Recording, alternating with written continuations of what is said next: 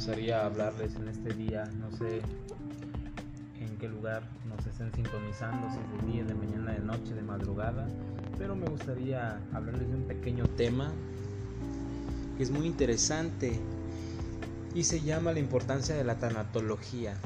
La tanatología, no sé si muchos de ustedes han escuchado por ahí que existen los unos seres llamados tanatólogos que son pues personas que son expertos en la materia, en esta materia que es la tanatología. ¿La tanatología qué es? Bueno, pues es aquella ciencia que estudia el sentido de la muerte. Eh, muchos lo, les parece hasta tenebroso este, esta definición. Piensan que es así como un culto a, a la Santa Muerte o al ocultismo, ¿no? al satanismo, algo así, a las ciencias obscuras, pero no tiene nada que ver con eso, tiene que ver simplemente con con aquel, aquel individuo que conoce el significado de la muerte del ser humano, que puede ayudarte a, atravesar ese proceso. Todos sabemos que pues ahora obviamente como dice el dicho, el muerto muerto está, ¿no?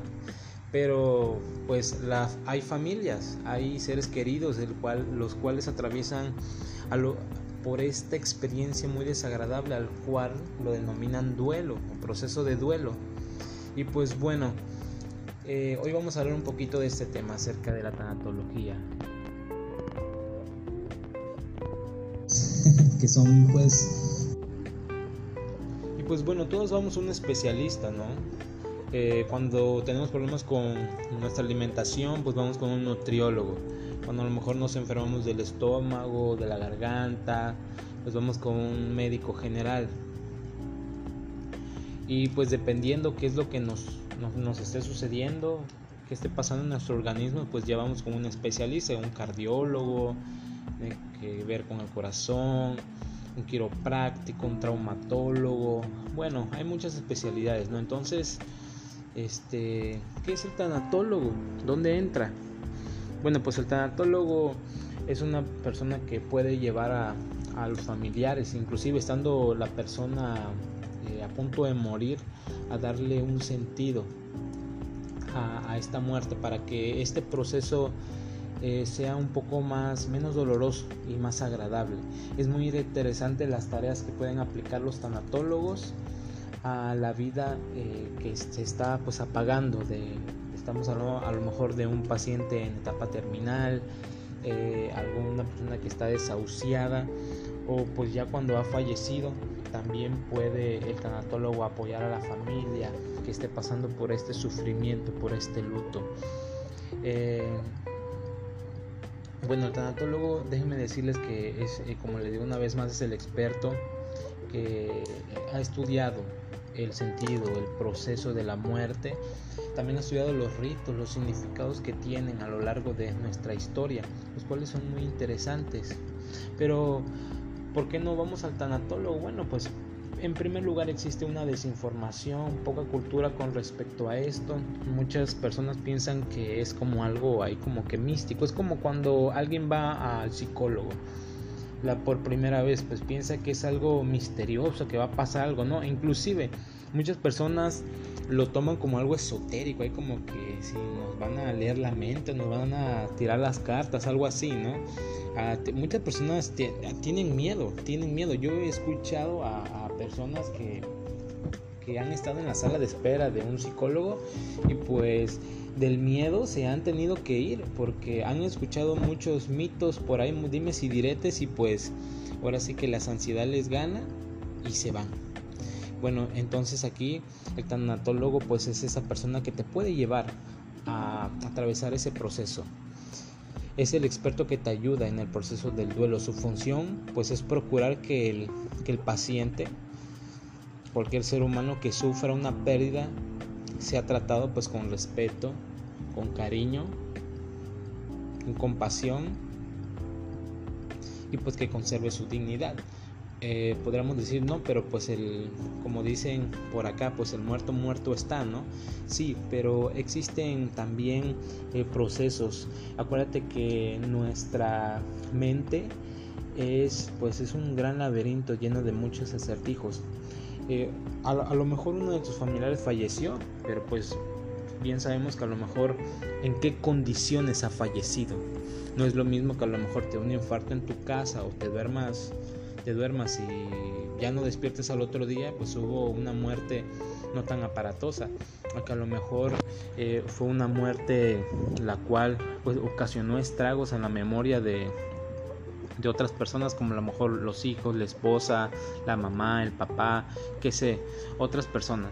Eh, estamos hablando aquí a lo mejor de un choque muy aparatoso, inclusive déjame decirle que pues se ve afectada mucho la dignidad de los familiares cuando a lo mejor algún familiar muere en, un atropellamiento, en algo, y sale, llega la prensa, les toma una foto y les toma, no sé, una foto así muy muy fuerte, ¿no? A lo mejor este murió desmembrado, en un choque se le este los brazos le se les cayeron, la cabeza salió rodando, qué sé.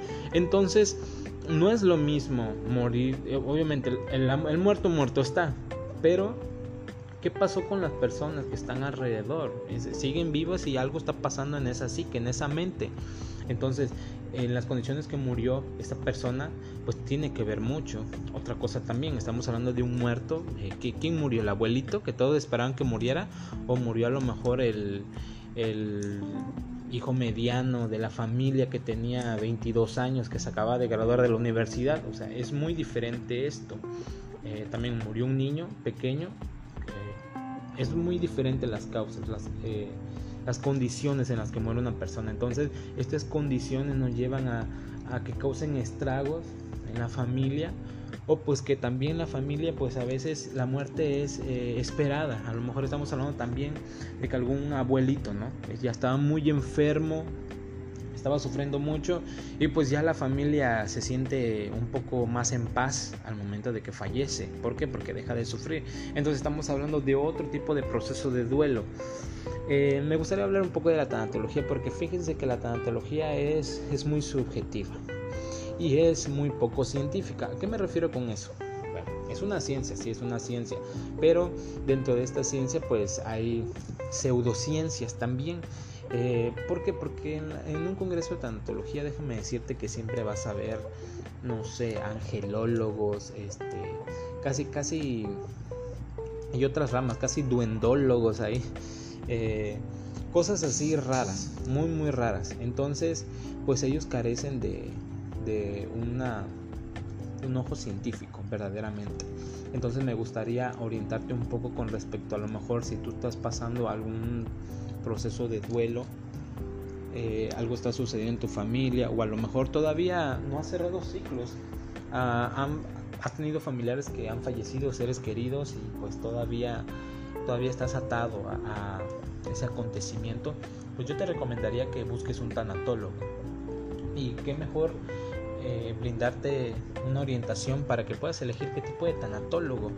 Yo lo que te recomendaría es un, un tanatólogo que tenga una base psicológica, una formación que tenga que ver con, porque déjame decirte que un tanatólogo también podría ser un ingeniero o un arquitecto. Entonces, no quiere decir, ojo, que son menos, no. Hay muchos, en la actualidad existen tanatólogos son muy buenos, que no tienen una formación en las ciencias sociales, pero pues verdaderamente se han dedicado a, prácticamente como una segunda carrera, que es la tanatología, y les ha servido mucho y son muy buenos en esta materia. Pero realmente hay, hay otros que, que carecen de un buen ojo clínico, un ojo terapéutico en el, para llevar al paciente al, en este proceso. Entonces sí me gustaría dejarte esto en claro. Eh, me gustaría que cuando busques un tanatólogo pues que tenga bases para poder apoyarte.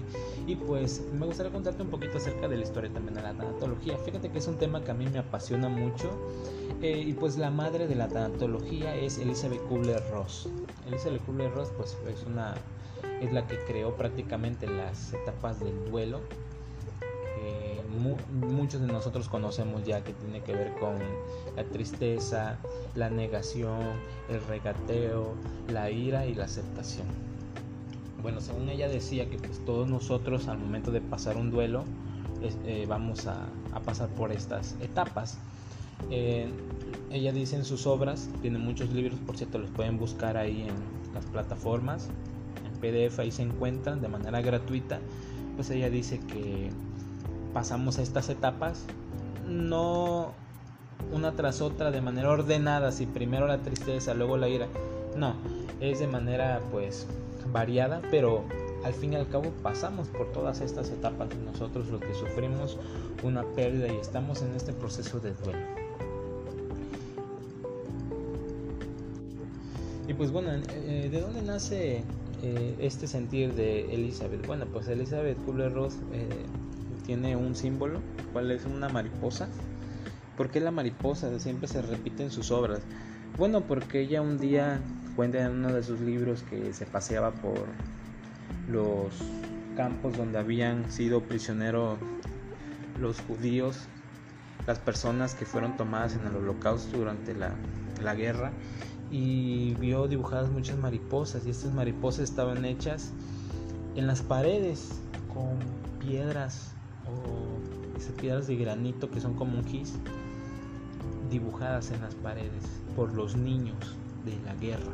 Entonces eso quedó impactado tanto y también eh, y la pone pues en sus obras este símbolo de la mariposa. También la mariposa tiene que ver con el hecho de del nacer, eh, evolucionar, volar, eh, es la oruga, el capullo y la mariposa, un proceso. Todo ser humano pues nace, crece, se reproduce y muere y pues ella ve la muerte como una etapa más de nuestra vida que no necesariamente debe ser eh, trágica, triste.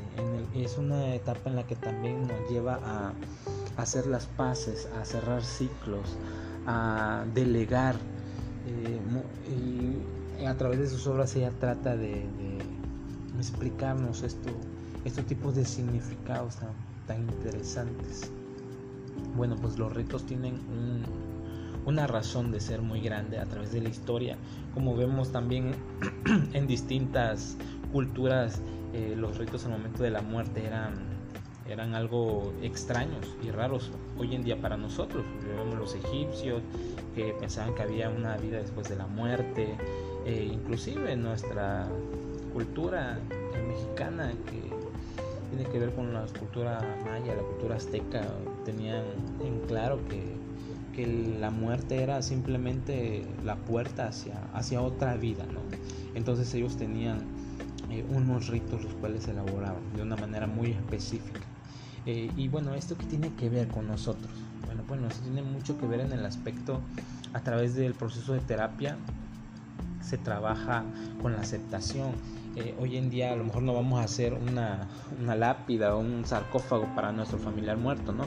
Pero sí existen diversos tipos de tareas terapéuticas que maneja un tanatólogo o también un psicólogo que, que tenga en claro las bases de la tanatología puede llevarte a superar este proceso, a llevarte a afrontar este proceso. Existen diversos tipos de tareas que tienen que ver con estos ritos eh, ¿Para qué? Para que nosotros empecemos a asimilar de una manera consciente y inconsciente eh, este proceso de este sufrimiento que estamos pasando. Estamos hablando también que estos, estos ritos, eh, a estos ritos me, refiero a que en terapia son manejados como tareas terapéuticas. A lo mejor estamos hablando de la siembra de una planta, la elaboración de un diario, la elaboración de una agenda de recuerdos, eh, muchísimas cosas que tienen que ver directamente con el muerto, pero con esta persona que acaba de fallecer, pero que nos van a dar un significado. Ese significado puede ser muy subjetivo o muy burdo, pero nos van a dar, nos van a empezar a dar bases para empezar a caminar en este proceso de aceptación. Esto es como cuando la persona va al psicólogo y te dice, ¿no? No, es que ya no voy al psicólogo porque pues me dijo que, que haga, busque un hobby, que con eso se iba a solucionar todo. Y esto es mal interpretado por parte de los pacientes. A lo mejor no, o a lo mejor no fue bien abordado por parte de un terapeuta. Es cierto que a lo mejor una tarea extracurricular te va a ayudar un hobby a, afrontar esta, situación que estás pasando. Pero no, no por buscarte un hobby se va a solucionar tu problema. Entonces aquí es lo mismo. Este tipo son, son tareas de las que te estoy dando ejemplos. Algunos, hay, hay muchísimas. Te van a ayudar a un lado del proceso de terapia que vas a llevar a afrontar esto, esto, estas fases que hoy en día también ya están quedando atrás. Ya hay nuevas teorías de, del duelo. Yo te mencioné estas porque, porque la teoría del, duelo de Elizabeth Kubler-Ross pues es la base. A lo mejor cuando alguien te diga que te hable de esto, pues al menos vas a saber que se está hablando de una manera científica, de un, autor que es la, pionera en, en, la tanatología y pues que está haciendo sentido el proceso de, de, terapia, de consulta. Si a lo mejor este, empieza a hablar de que hables con tu ángel, que hables con tu duende interior, pues vas a saber que pues es algo que no es científico. Y pues por último me gustaría terminar esta, esta pequeña charla eh, con lo siguiente, con esta gran, gran este, paradoja de un gran psicólogo que admiro mucho y pues de los cuales también saco grandísimos ejemplos que es Rafael Santandreu, un gran psicólogo español que habla acerca de la paradoja del traje blanco y así me imagino yo que eh, así es el proceso de, afrontamiento recuérdense que cuando eh, sufrimos en esta etapa del duelo empezamos en este proceso de aceptación pues hay momentos en los cuales estamos tristes por la pérdida del ser querido. Eh, aquí estoy hablando de una muerte. Pero también hay personas que atraviesan un proceso al momento de un divorcio, de, una separación, un noviazgo que duró años, entonces pues es muy doloroso. Inclusive me gustaría hablar de esto, más ahorita que está la liberación de, de la protección hacia las, las mascotas y los animales. Hay personas que, se les muere su mascota y pasan un duelo verdaderamente enorme. Y hay ejemplos en la vida, la vida popular, los cuales personajes importantes que se les murió su, su mascota y vivieron un duelo tremendo.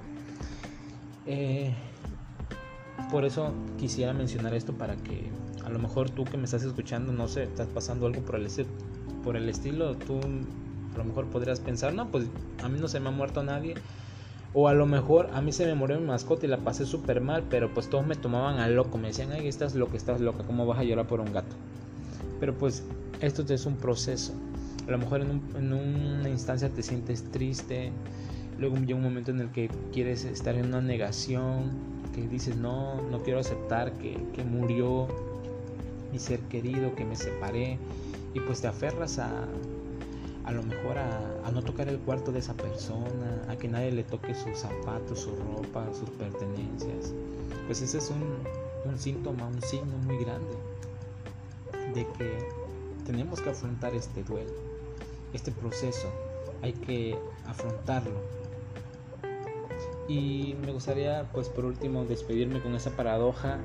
Eh, fíjate que el proceso de terapia es como aquel traje blanco eh, fíjate que si tú tienes un traje, imagínate que vas por un día de paseo por tu ciudad. Vas a pulirte los zapatos, al parque, vas a caminar, vas a comerte un helado, vas a comer en una fonda, en un restaurante, eh, vas a de compras, vas a la playa, vas al cine, un día entero andas en la calle, imagínate. Y todo ese día entero vas a andar con un traje blanco los zapatos blancos, los calcetines blancos, los zapatos blancos, el cinturón blanco, la ropa interior blanca, eh, la camisa playera blanca, sombrero blanco, todo blanco, guantes blancos, hasta los guantes. Eh, y vas alegremente a hacer tu día con ese traje.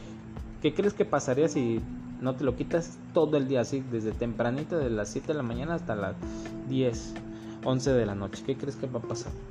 Yo creo que se va a manchar mucho, ¿no? Ahora imagínate que lo traes eh, dos días o tres días o una semana. pues va a estar sucio. Pues fíjate que así son las personas que recién están atravesando por un duelo. Esta, estas tristezas, esta a lo mejor ira, esta negación, esta angustia, eh, te trae contigo, trae consigo, perdón, eh, es como una vestidura blanca, la cual se puede manchar fácilmente con cualquier cosa. Y el proceso de terapia con un psicólogo, con un tanatólogo, pues va a hacer que esas, esas, esas ropas de color blanco ya, no, ya sean de color normal, o sea que no te afecte tanto, que poco a poco se vaya oscureciendo esa ropa para que en el transcurso de tu día a día ya no te manches, ya no te ensucies. Eso tiene que ver con que ya no llores, con que ya no, ya poco a poco deje de doler. A lo mejor y sí vas a acordarte, pero ya no va a haber, ese dolor no te va a incapacitar a que hagas tus, tus actividades cotidianas. Y pues bueno amigos, yo me despido. espero que les haya gustado este pequeño y breve tema. Nos vemos para la próxima. Y pues recuerden aquí visitar este podcast. Y también mis redes sociales estamos en Facebook como Espacio Racional Psicológico y como Consultorio de Psicoterapia Insight en Facebook. Mi nombre es Antonio Pouso y nos vemos hasta la próxima amigos.